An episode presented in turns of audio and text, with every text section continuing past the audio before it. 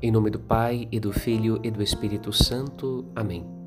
No caminho da palavra, nesta quinta-feira, dentro da oitava do Natal, esbarramos com o final do ano civil de 2020. Meu Deus, que ano desafiador! Quantas perdas!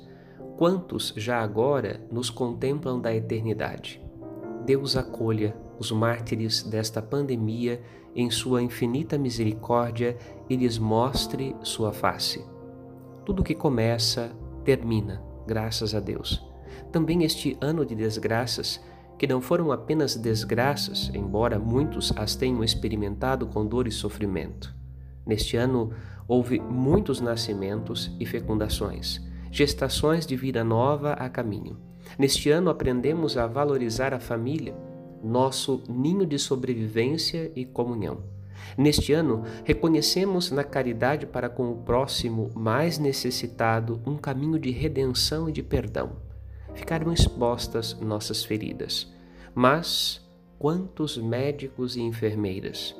Nos tornamos leigos especializados em saúde, cuidadores de nós e dos outros. Ainda estamos por detrás das máscaras mas nosso sorriso, como um sol nascente, espera para desabrochar ao grito da manhã que vai chegar.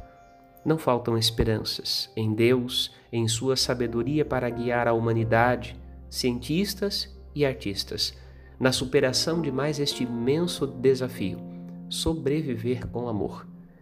Esta também é a mensagem do Natal olhar para Jesus, ver a luz, deixar-se envolver em sua glória, contemplar o céu, amar quem Deus ama, para contemplar o amado em todos pelos quais quis se entregar como dom e presente de salvação.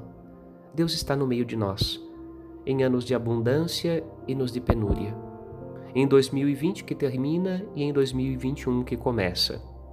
Desejosos de um novo tempo, de poderosa experiência de Deus em nossas vidas, consagremos o novo ano na esperança que habita o coração que ama. Feliz Ano Novo.